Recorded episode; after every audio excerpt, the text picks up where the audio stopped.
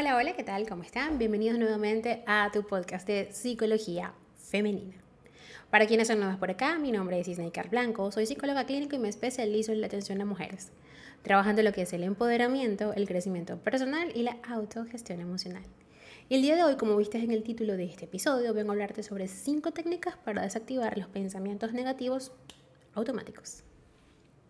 Pues bien, como saben, los pensamientos negativos forman parte del diálogo interno negativo, que es esa vocecita que está como que metida en nuestra cabeza, allí diciéndonos, taladrándonos todo el tiempo lo mal que hacemos las cosas o que no podemos hacer las cosas. Pues bien, detente un instante para lo que estés haciendo, ¿ok?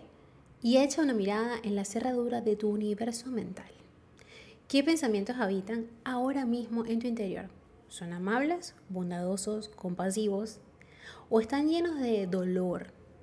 ¿Están llenos de frustración o insatisfacción? ¿Te calman esos pensamientos o por el contrario te agitan y te llevan a un estado ansioso brutal?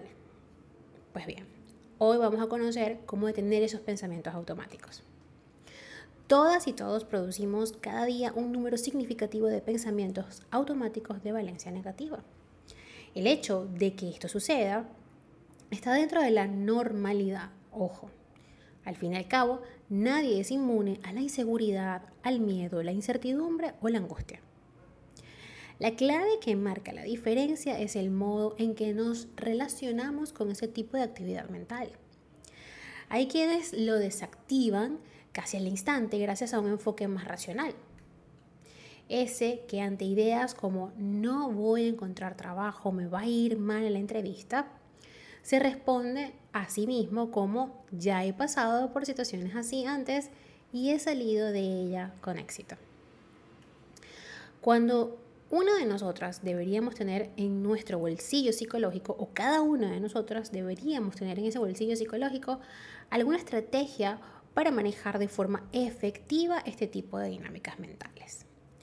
Son imágenes, ideas y estados que no contribuyen en absoluto a nuestro bienestar. Más bien al contrario. Así que, ¿y si en lugar de sabotearte, en lugar de aprender una técnica, integráramos cinco recursos para vivir mejor? Toma nota de este episodio que te va a ser muy útil. Un proverbio chino dice, el trabajo del pensamiento se parece a la perforación de un pozo. El agua es turbia al principio, pero luego se clarifica. Fíjense bien, primero cómo desactivarlo. Creo que lo principal es detectarlos, ¿no? De dónde vienen estos pensamientos y por qué son automáticos. Esta es una pregunta muy recurrente y un estudio realizado en el 2017 incide en un aspecto desde un punto de vista clínico, siempre vemos este tipo de razonamientos, imágenes e ideas adversas como los cimientos que poco a poco edifican los trastornos depresivos y de ansiedad. Sin embargo, es importante comprender su origen. Sus desencadenantes, según estos autores, los pensamientos automáticos derivan de nuestras creencias y concepciones sobre nosotras mismas y sobre el mundo. Es decir, ese sistema de creencias arraigado en nosotras y aupado a lo largo de nuestra vida por nuestro sistema social, en este caso la familia.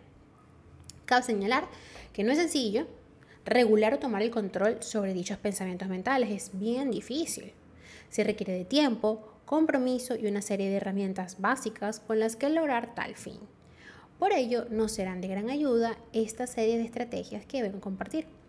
La primera de ellas, reestructuración cognitiva. Y eso lo debe hacer o lo debes hacer en compañía de un psicólogo, por supuesto. Esto es un proceso muy utilizado en terapia que consiste en la identificación y la confrontación de los pensamientos negativos y racionales, tal y como nos explica el trabajo de la doctora Deborah Hope de la Universidad de Nebraska. Los pasos que se requieren en este modelo son los siguientes. Primero que nada, debemos identificar nuestra cognición negativa automática, es decir, los pensamientos. Tomar conciencia de la distorsión cognitiva que le refuerza, es decir, cuando una idea está arraigada pero es distorsionada. Es decir, cuando tomamos ese bando de todo o nada, blanco o negro, ¿okay? y no existe cabida para ese margen de error que todo proyecto, por supuesto la vida es un proyecto, eh, le debemos hacer frente, ¿no? A, todo, a cualquier proyecto que tengamos en la vida, sobre todo nuestra vida, tiene un margen de error. El siguiente paso es confrontar esos pensamientos. ¿De verdad me ayudan? ¿Son útiles? ¿Qué hago con ellos? ¿Okay? Y la última fase es dar paso a un razonamiento más saludable, al refutar esos pensamientos negativos automáticos. Luego tenemos la técnica de las hormigas. Hay una estrategia muy efectiva que es esta, la de las hormigas, y es un pequeño ejercicio de visualización. Debemos ver nuestros pensamientos disfuncionales como hormiguitas, como pequeños insectos que se mueven sin rumbo y que llenan cada recoveco de nuestra mente. El objetivo es eliminarlas de nuestro interior para recuperar la armonía.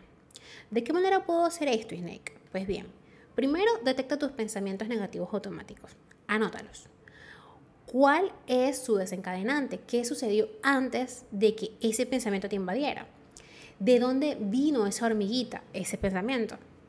¿Cómo te afectan esos elementos? ¿Cómo te sientes cuando esos pensamientos te dominan?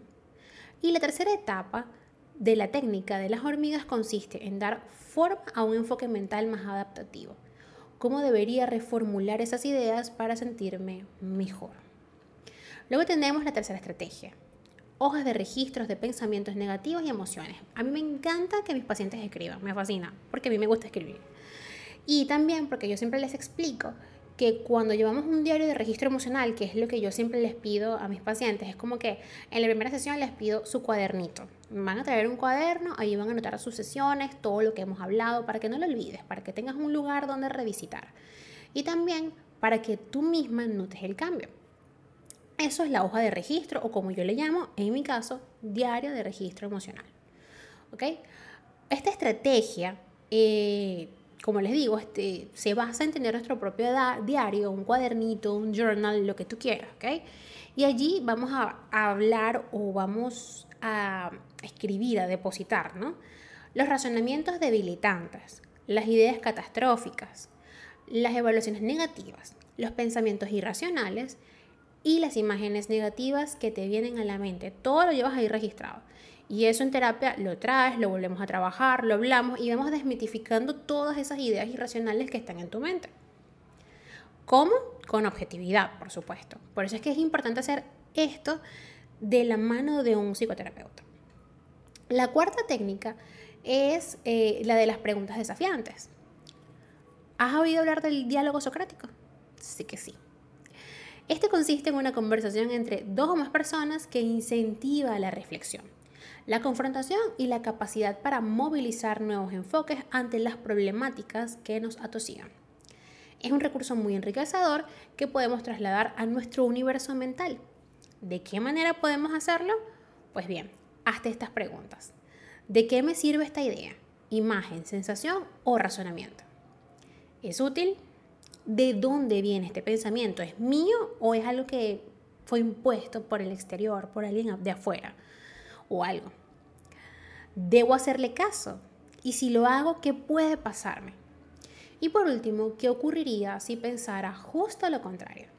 Esas son las preguntas desafiantes del diálogo socrático que te puedes hacer a ti misma y espero que estén tomando nota de esto. Ahora, quinto recurso, hoja de trabajo para reemplazar los pensamientos debilitantes por enfoques saludables.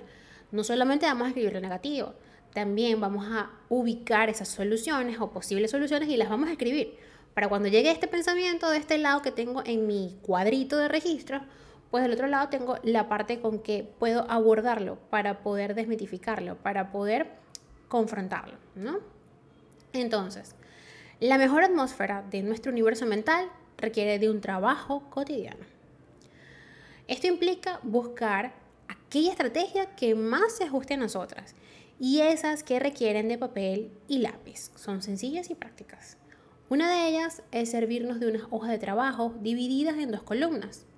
En una van los pensamientos que me debilitan, como les dije, y en la otra la reformulación saludable. El objetivo a la hora de desactivar los pensamientos negativos automáticos es sustituirlos por enfoques más adaptativos y saludables, más reales. ¿okay? Algo así requiere aplicar una mirada más reflexiva, innovadora y positiva. Es importante tener en cuenta un detalle, chicas, ahora que he llegado hasta acá, hasta, hasta esta um, parte del episodio, ¿no? Es muy fácil ser cautivos de esos pensamientos automáticos porque son automáticos, ¿ok? Es muy fácil caer allí. Lo difícil es salir de allí, lo difícil es desactivarlo. Lo difícil es creerme lo bonita, lo guapa que soy o creerme lo creativa que soy y todas esas cosas. Eso es lo difícil, ¿vale? Cuidar de todo aquello que acontece en nuestro interior es invertir en calidad de vida, en salud mental y en bienestar emocional. Recordemos que los pensamientos negativos no se pueden eliminar de nuestra mente. Ojo, no intenten eliminarlos, siempre van a estar allí. Lo que se puede hacer es reformularlos y bajar su volumen. ¿Qué tal si empezamos hoy a poner estos ejercicios en práctica?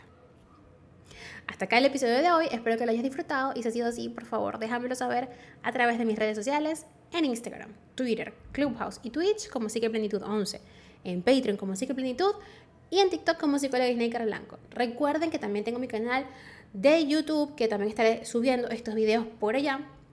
Se llama Psicología Femenina también. Les estoy compartiendo shorts y muchas ideas cortas, tips para la vida, para que nos ayuden, habilidades para la vida. Y por supuesto, mi página web www.snakerblanco.com. Hasta un próximo episodio. Chao.